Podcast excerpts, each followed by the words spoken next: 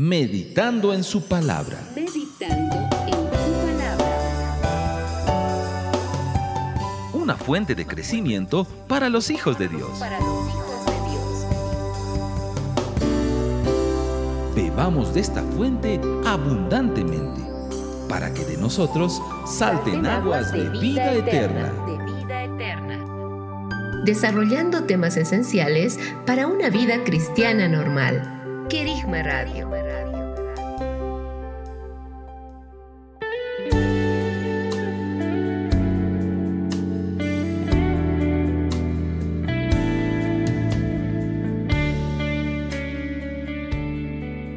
Amados oyentes, un caluroso saludo. Mi nombre es Marcela Gaitán, le hablo desde la ciudad de Orlando, Florida, en los Estados Unidos. Bienvenidos a esta nueva emisión del programa Meditando en su palabra. Gracias por acompañarnos el día de hoy. Comencemos.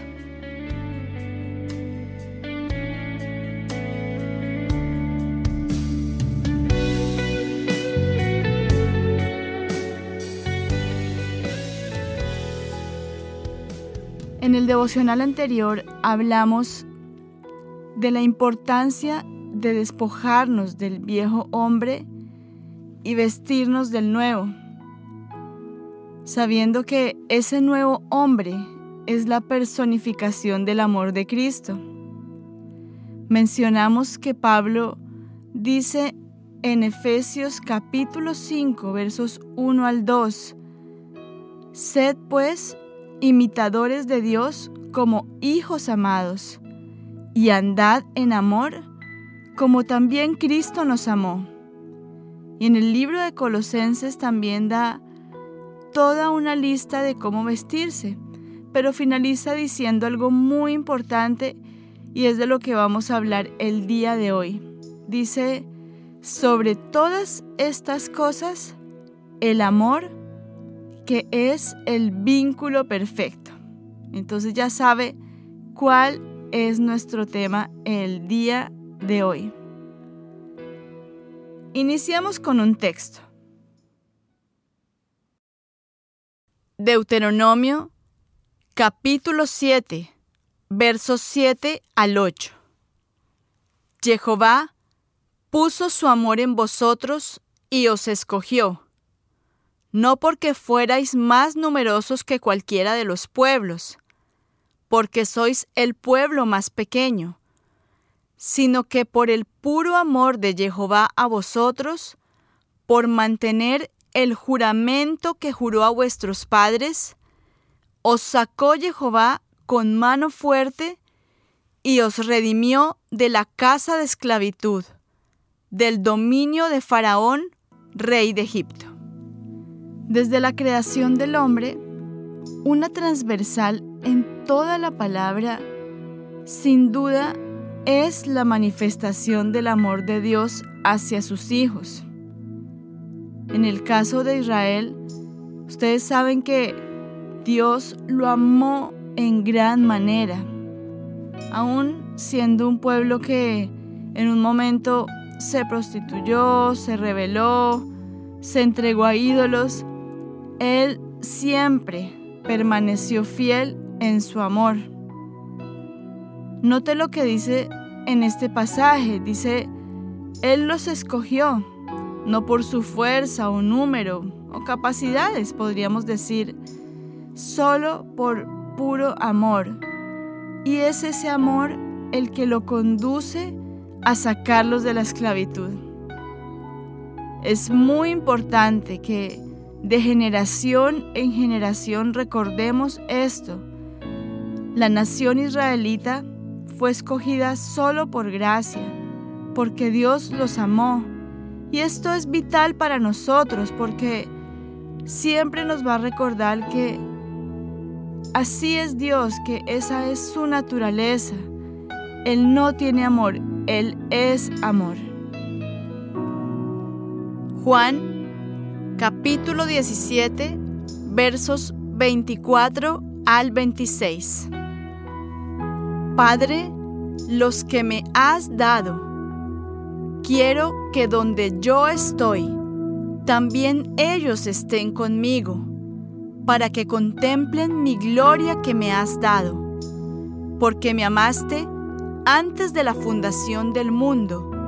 Oh Padre justo, el mundo no te conoció, pero yo te conocí, y estos conocieron que tú me enviaste, y les di a conocer, y daré a conocer tu nombre para que el amor con que me amaste esté en ellos y yo en ellos.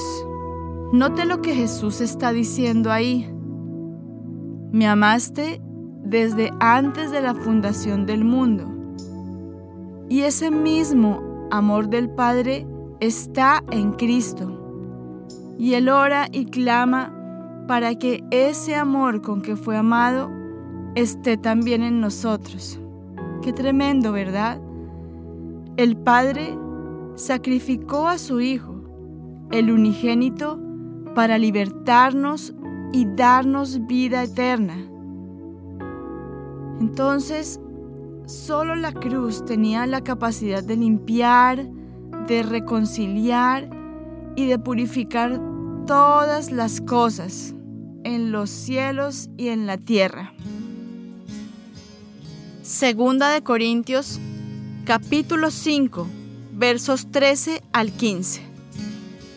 Porque si estamos locos, es para Dios, y si estamos cuerdos, es para vosotros. Porque el amor de Cristo nos constriñe, pensando en esto, que si uno murió por todos, entonces todos murieron y por todos murió, para que los que viven ya no vivan para sí, sino para aquel que murió y fue resucitado por ellos. Piensen un momento en lo siguiente. Imagine que alguien realiza una manifestación de amor hacia usted. ¿Usted cree que podría ponerle una medida? No, ¿verdad? pero sí podríamos pesar el costo de esta manifestación. Entonces, ¿cómo podríamos, entre comillas, medirlo? ¿Verdad?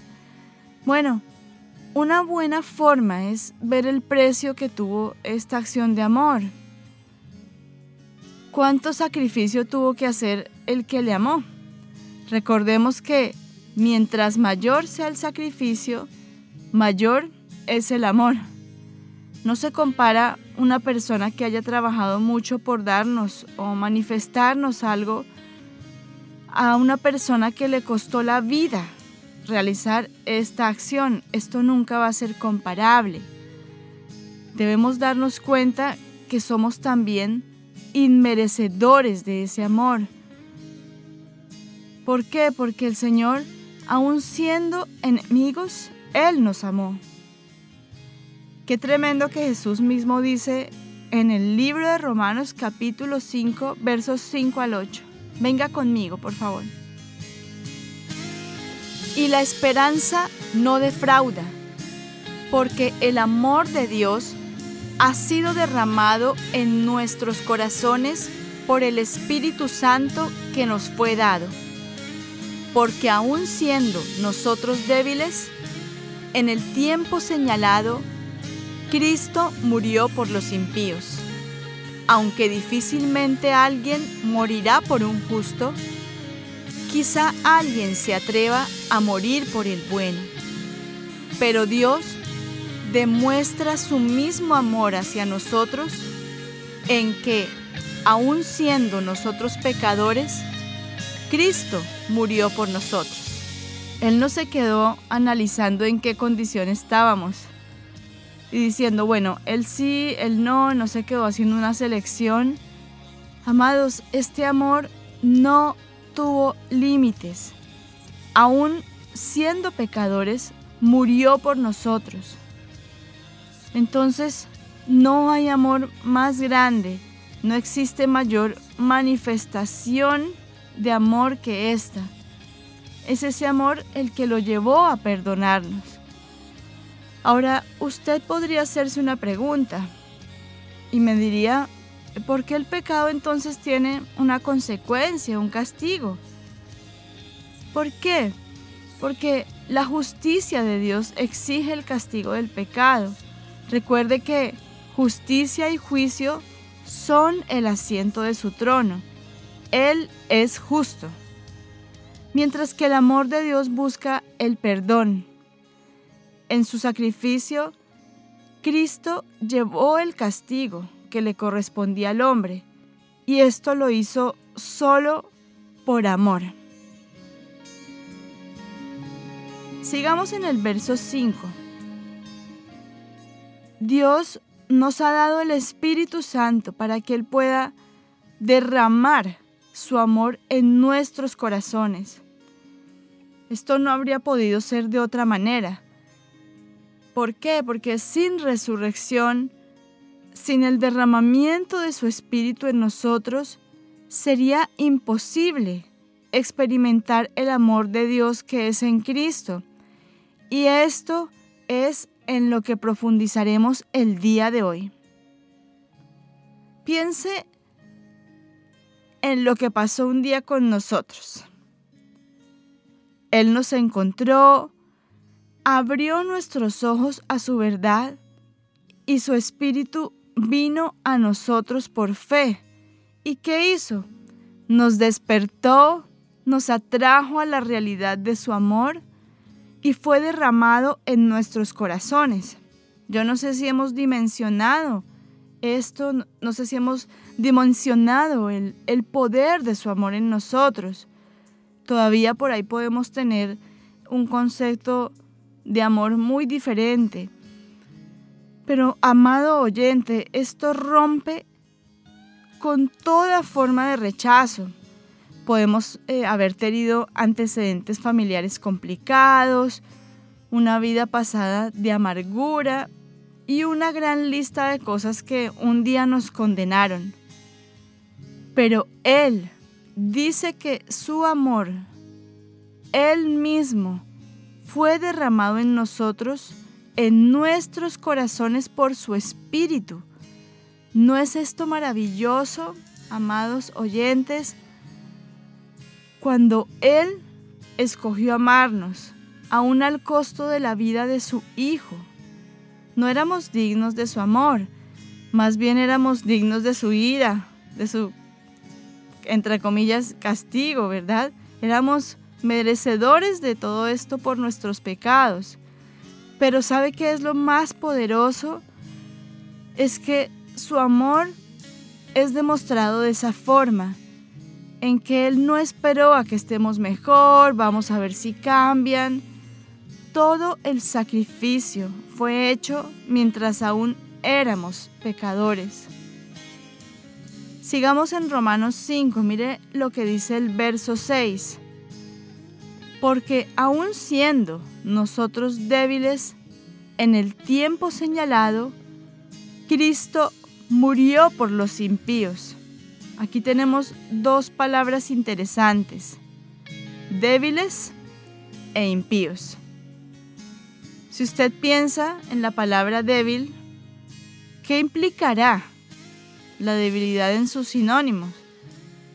Piensen, cansancio, flaqueza, agotamiento, decaimiento por ahí cuando estábamos enfermos.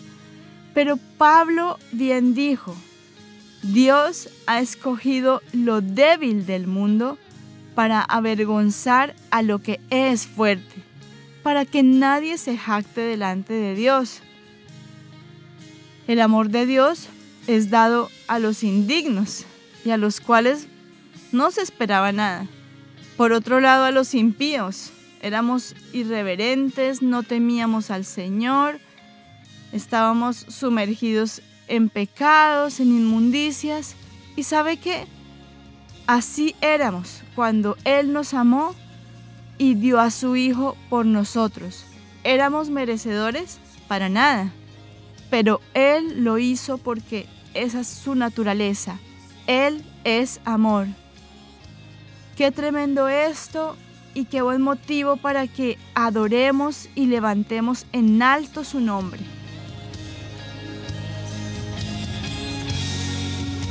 Estás en sintonía de Querigma Radio, extendiendo el mensaje del reino de Dios a todas las naciones de la tierra.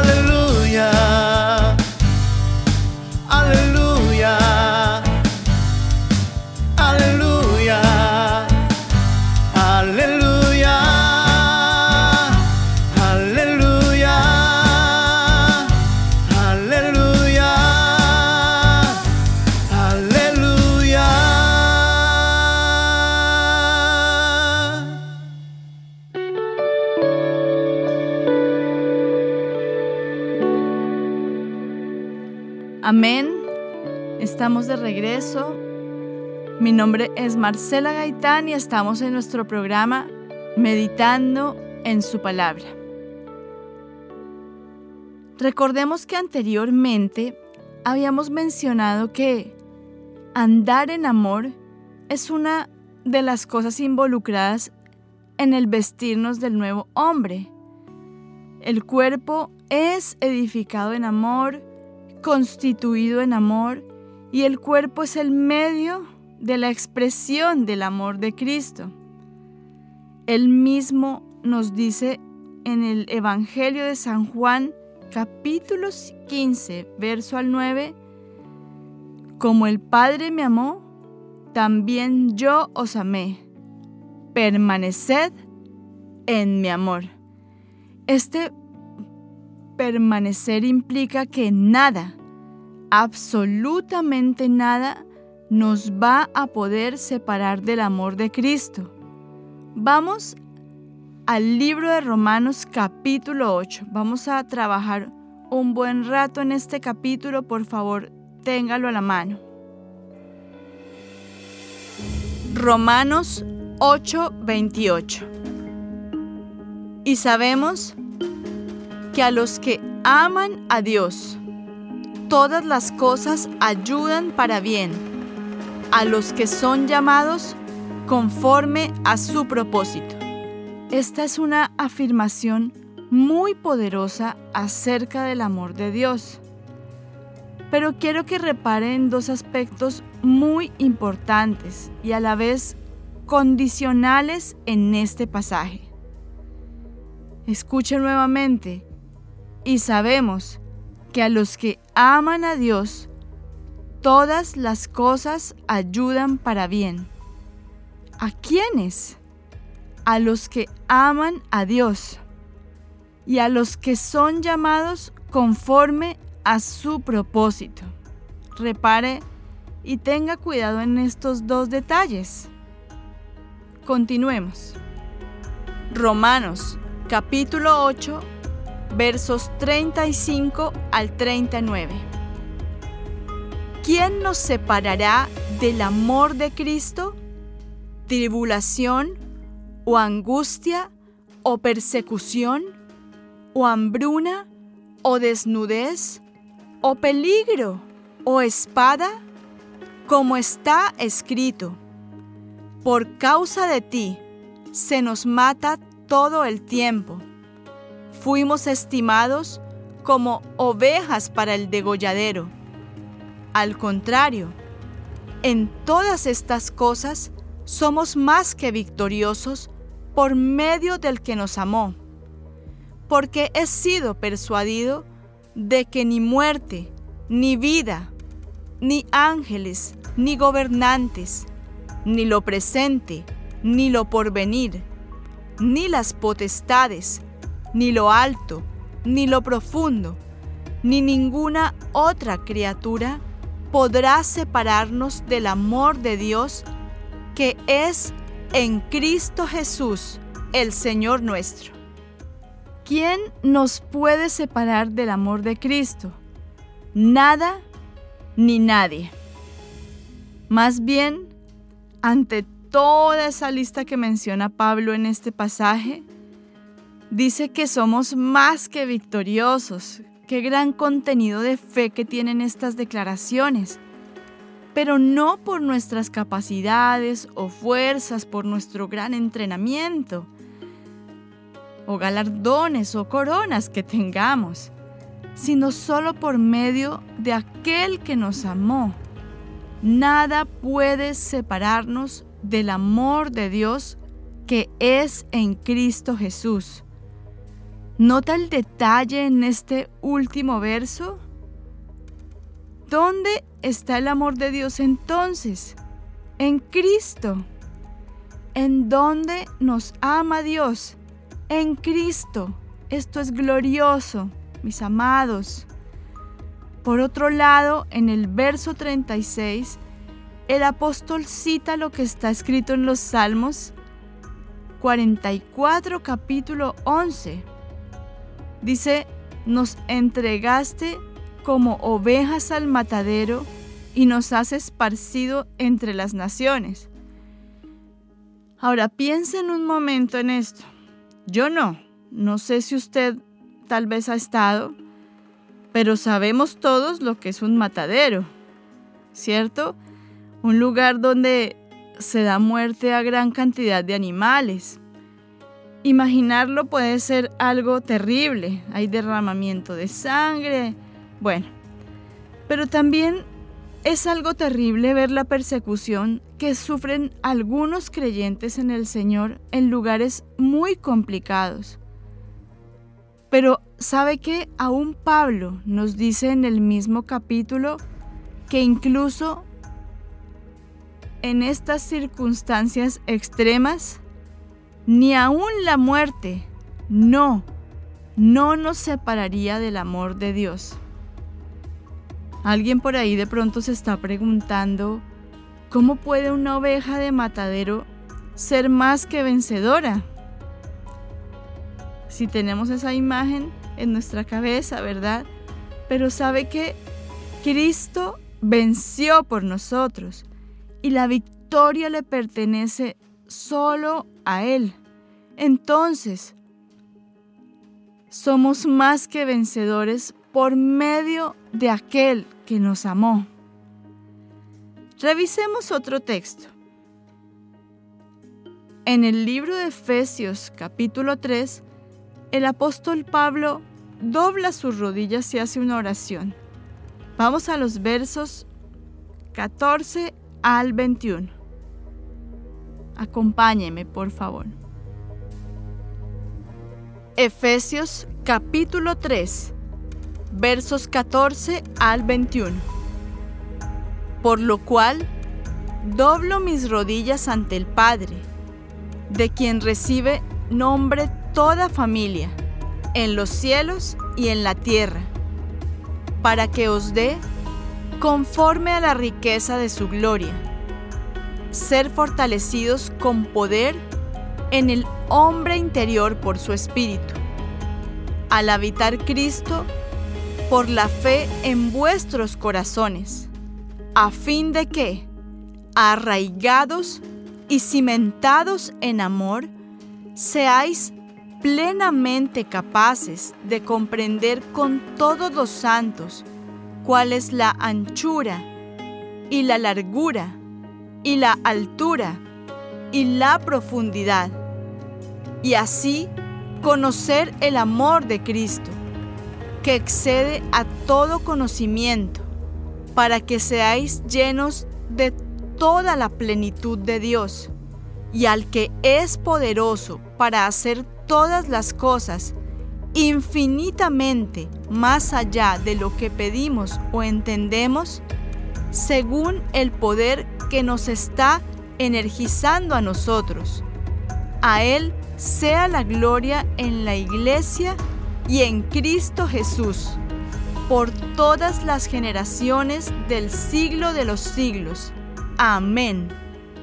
Sin duda alguna, Pablo no solamente está orando por poder espiritual, como se titula en esta porción en la que estamos trabajando en la Biblia, Biblia textual, versión 4. Hay algo más profundo en esta oración y es su gran anhelo para que, en ese caso, la iglesia de Éfeso a quien se está dirigiendo tenga la capacidad de comprender cuán alto, cuán profundo, cuán ancho y cuán grande es el amor de Cristo.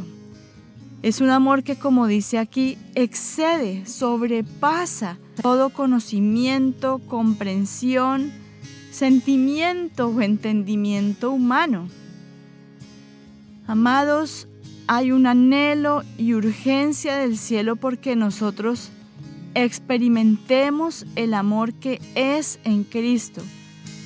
Esto no es algo superficial, esto es algo que va mucho más allá del amor como algo que proviene solamente del corazón o como ese concepto de amor que nos han dado los medios de comunicación, tal vez con ese concepto con el que crecimos.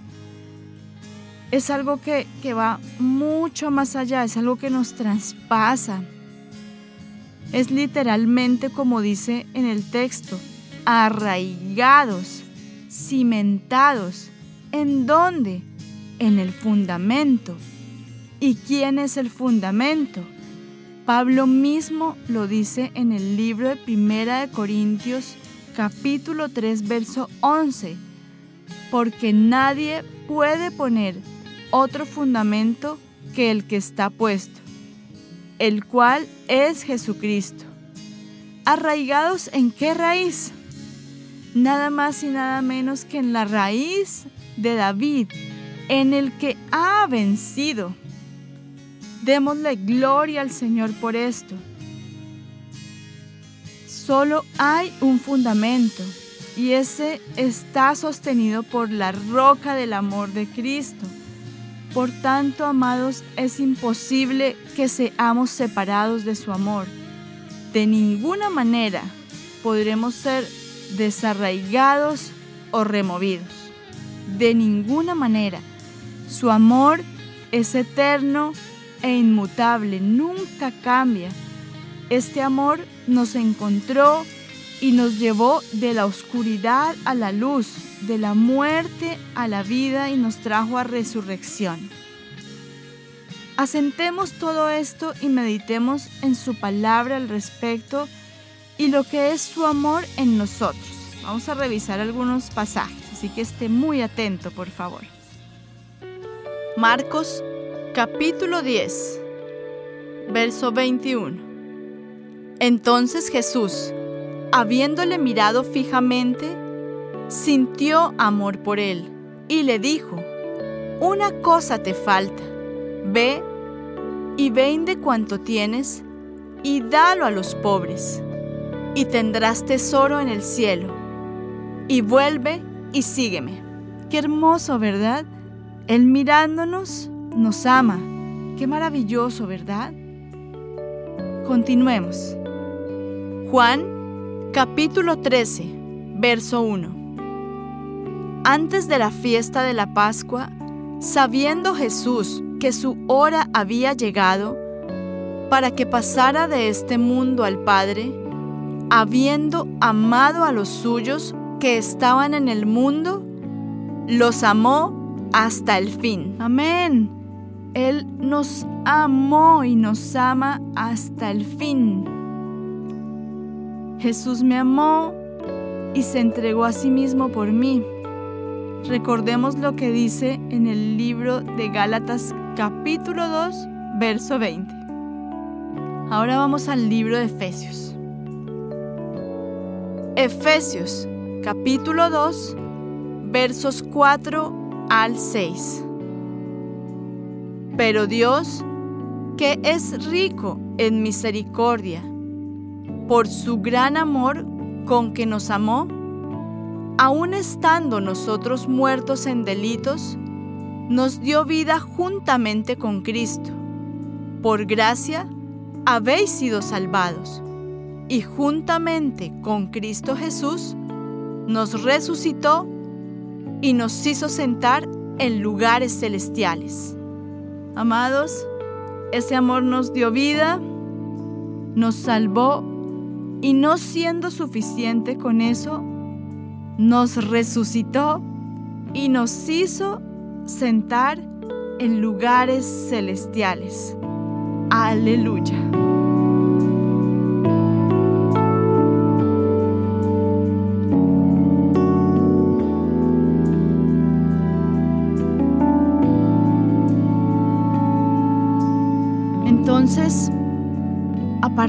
Todo esto, podríamos decir que el amor es algo fundamental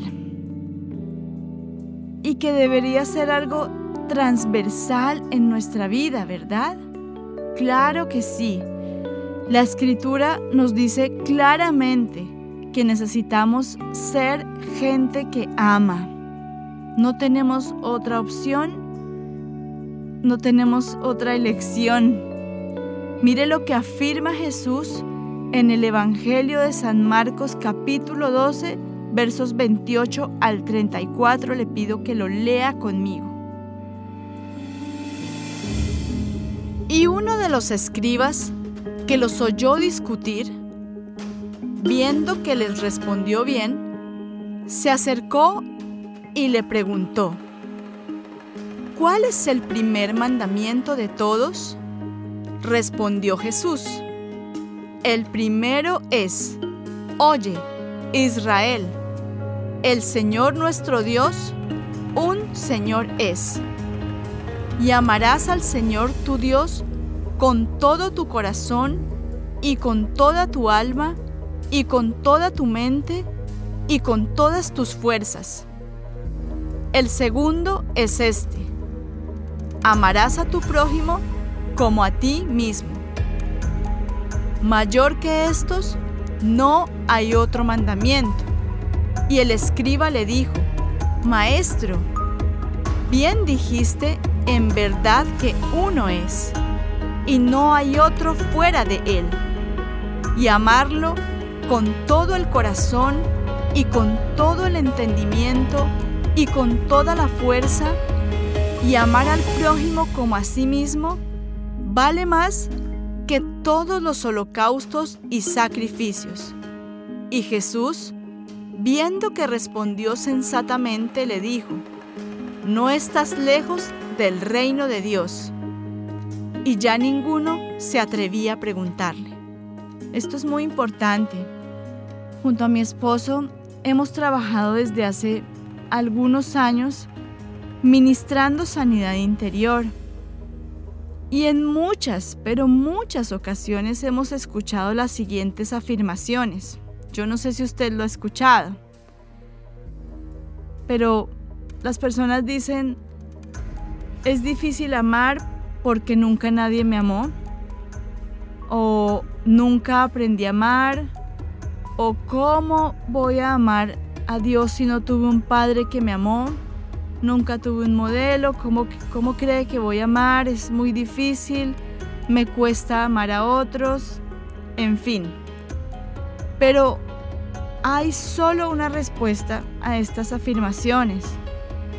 Y le preguntamos, ¿alguien dio la vida por ti? Bueno, la respuesta es sí. Claro que sí, Cristo. ¿Y qué fue lo que él hizo? Bueno, derramó hasta la última gota de su sangre. Agua y sangre salió de su costado y también fue molido. Entonces, ¿puede haber un amor más grande que ese? No. Que alguien pague un precio tan alto y sacrifique su vida por ti? No. Entonces, si fuéramos estrictos, no tendríamos derecho a decir que no hemos sido amados. Que, que no hayamos llegado a experimentar el amor de Cristo por muchas circunstancias es diferente. Pero ¿sabe qué, amado? En esos momentos nos presentamos delante de la cruz y evidenciamos ese sacrificio que hoy está vigente y pasarán siglos, eternidades, tiempos, pero ese mayor, esa gran muestra de amor que es inagotable, es más poderosa y decimos, no hay amor más grande. Revisemos la carta del libro de Primera Juan capítulo 4, donde el apóstol definitivamente tiene mucho que decir respecto al amor. Usted cuando pueda revísela con mucho detalle. Sin duda es algo que él experimentó de primera mano. Pero que amados, nosotros ahora, por causa de la manifestación de su espíritu en nosotros, también podemos experimentar vívidamente. Yo lo creo. Vamos a los versos 7 al 8. Amados, amémonos unos a otros, porque el amor proviene de Dios. Todo el que ama ha nacido de Dios y conoce a Dios.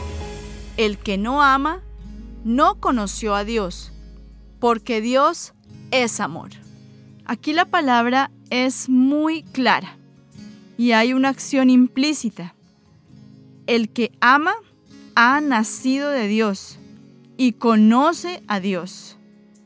Acá hay dos aspectos muy tremendos. Ha nacido de Dios y conoce a Dios. Contrario a eso, el que no ama no le conoce.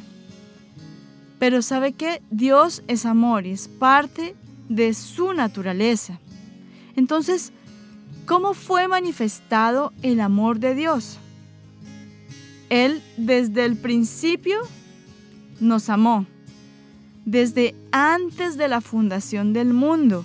¿Y sabe qué es lo más poderoso de todo esto? Que Él envió a su Hijo para que vivamos por medio de Él. ¿Y todo esto por qué? Por amor. Entonces, ¿qué demanda Dios de nosotros? Que le creamos. Claro que sí, por supuesto. Pero también si así Él nos amó, si en la condición que estábamos Él nos rescató, nos sacó, debemos amarnos unos a otros. Lo dice de una forma condicional, ¿verdad? Mire lo que dicen los versos 12 al 17. A Dios nadie jamás lo vio. Si nos amamos unos a otros, Dios permanece en nosotros y su amor ha sido perfeccionado en nosotros. En esto conocemos que permanecemos en Él y Él en nosotros, en que nos ha dado de su Espíritu. Y nosotros hemos visto y damos testimonio de que el Padre ha enviado al Hijo como Salvador del mundo. Cualquiera que confiese que Jesús es el Hijo de Dios, Dios permanece en él y él en Dios. Y nosotros hemos conocido y creído en el amor que Dios tiene hacia nosotros. Dios es amor y el que permanece en el amor permanece en Dios y Dios permanece en él. En esto ha sido perfeccionado el amor entre nosotros, para que tengamos confianza en el día del juicio, que como Él es, así somos nosotros en el mundo.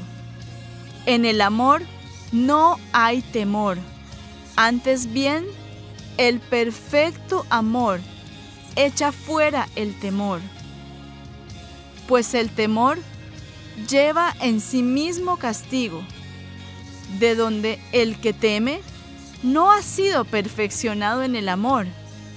Nosotros amamos, porque Él nos amó primero. Si alguno dijera, amo a Dios y aborrece a su hermano, es mentiroso. Porque el que no ama a su hermano, a quien ha visto, ¿cómo puede amar a Dios, a quien no ha visto? Y este mandamiento tenemos de parte de Él. El que ama a Dios, ame también a su hermano. Amados, ese mismo amor que es Cristo en nosotros es lo que dispone nuestro corazón para honrar a Dios como es debido, a obedecerle, a adorar su grandeza, a hacer su voluntad esto es un motor en nuestra vida. Bien dicho está, si yo no tengo amor, nada soy. Es importante notar que como cité anteriormente, por algo el Señor colocó el mandamiento de amar a Dios como el mayor de todos los mandamientos. ¿Por qué? Porque de esta fuente emana todo lo demás. Es el amor aquello que nos mueve a refugiarnos a Dios en tiempos de dificultad. Muchas veces nosotros reaccionamos y cuando viene una aflicción, corremos eh, a nuestra familia, obviamente, queremos estar cerca de aquellos que amamos y recibir consuelo y recibir compañía, y recibir apoyo, ayuda. Pero el que ama a Dios se refugia en Dios en tiempos de necesidad. Entonces, Solo el amor que es en Cristo dispone nuestro corazón a gozarse en el hecho de que Dios siempre sea glorificado, aun cuando para esto tengamos que ser nosotros humillados, pero el que ama se humilla y Dios siempre será glorificado, porque ese es el amor en Cristo. Ahora, en referencia a nuestros deberes con las personas, ¿de dónde cree usted que emanan la compasión y la misericordia? ¿No será de esa misma fuente? Yo no puedo tener compasión y misericordia si no amo. Pablo nos dice en el libro de 2 de Corintios capítulo 5 verso 7 que es por fe que andamos, no por vista. Lo que nos introduce a Cristo es la fe, y permanecemos en Él creyendo. Pero mire lo que dice él mismo en el libro de Gálatas capítulo 5, verso 6. Repare en este pequeño pero gran detalle. Pues en Cristo Jesús ni la circuncisión significa algo, ni la incircuncisión, sino la fe energizada por el amor. Amados, es muy fuerte lo que dice aquí. Prácticamente donde no veamos esa obra de amor, podemos concluir que no hay fe. Y donde no hay fe, pues tampoco hay vida en Cristo. Somos salvos por medio de la fe, vivimos por fe. Entonces, ¿podemos concebir la fe sin amor? No. y yo lo pondría como no en mayúscula, ¿verdad? Porque la fe que no obra es muerta en sí misma. Y el mismo Pablo aclara que la fe obra, dice, energizada por el amor. Entonces el amor es, es el motor que le da fuerza a la fe. Qué tremendo esto, ¿verdad? Entonces, a la luz de todo esto, una vez más, debemos examinarnos a nosotros mismos. Sé que cada devocional nos está llevando a confrontar cómo está nuestra vida en Cristo, qué áreas aún debemos eh, llevar a muerte. Somos esos hijos llevados como al matadero, ¿verdad? Pero ¿para qué? Para que Él se glorifique, porque Él salió victorioso. Él ya nos dio la victoria. Pero la victoria es suya. Entonces, dado que el amor es algo esencial para el desarrollo de nuestra vida en Cristo, como hijos debemos esforzarnos por crecer y abundar y trabajar en ese amor cada vez más y más. Amados, qué maravilloso todo esto. Realmente el Señor nos sigue levantando, nos sigue posicionando en ese revestirnos cada día. Sobre todo en qué? En su amor. Quiero que me acompañen en esta preciosa adoración y que sea en la adoración donde nosotros asentemos todo esto.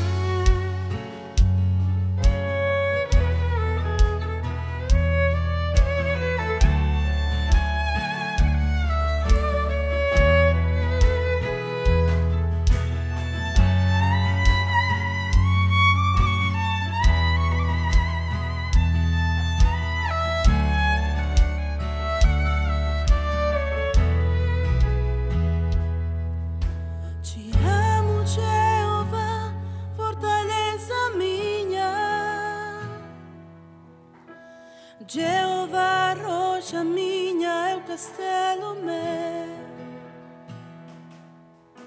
Escudo e a força da minha salvação és tu.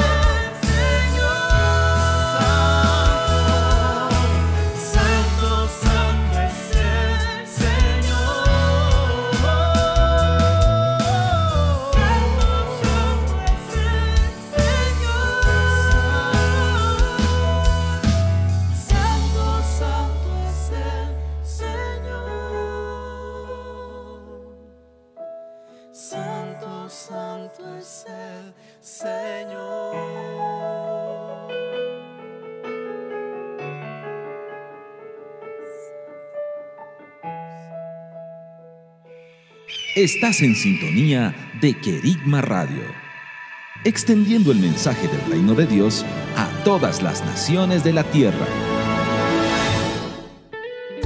Amén. Qué privilegio haber compartido este espacio con ustedes. Recuerde que si quiere comunicarse con el programa, puede hacerlo al correo electrónico marcela.querigma.com. Hasta nuestra próxima emisión. Gracia y paz.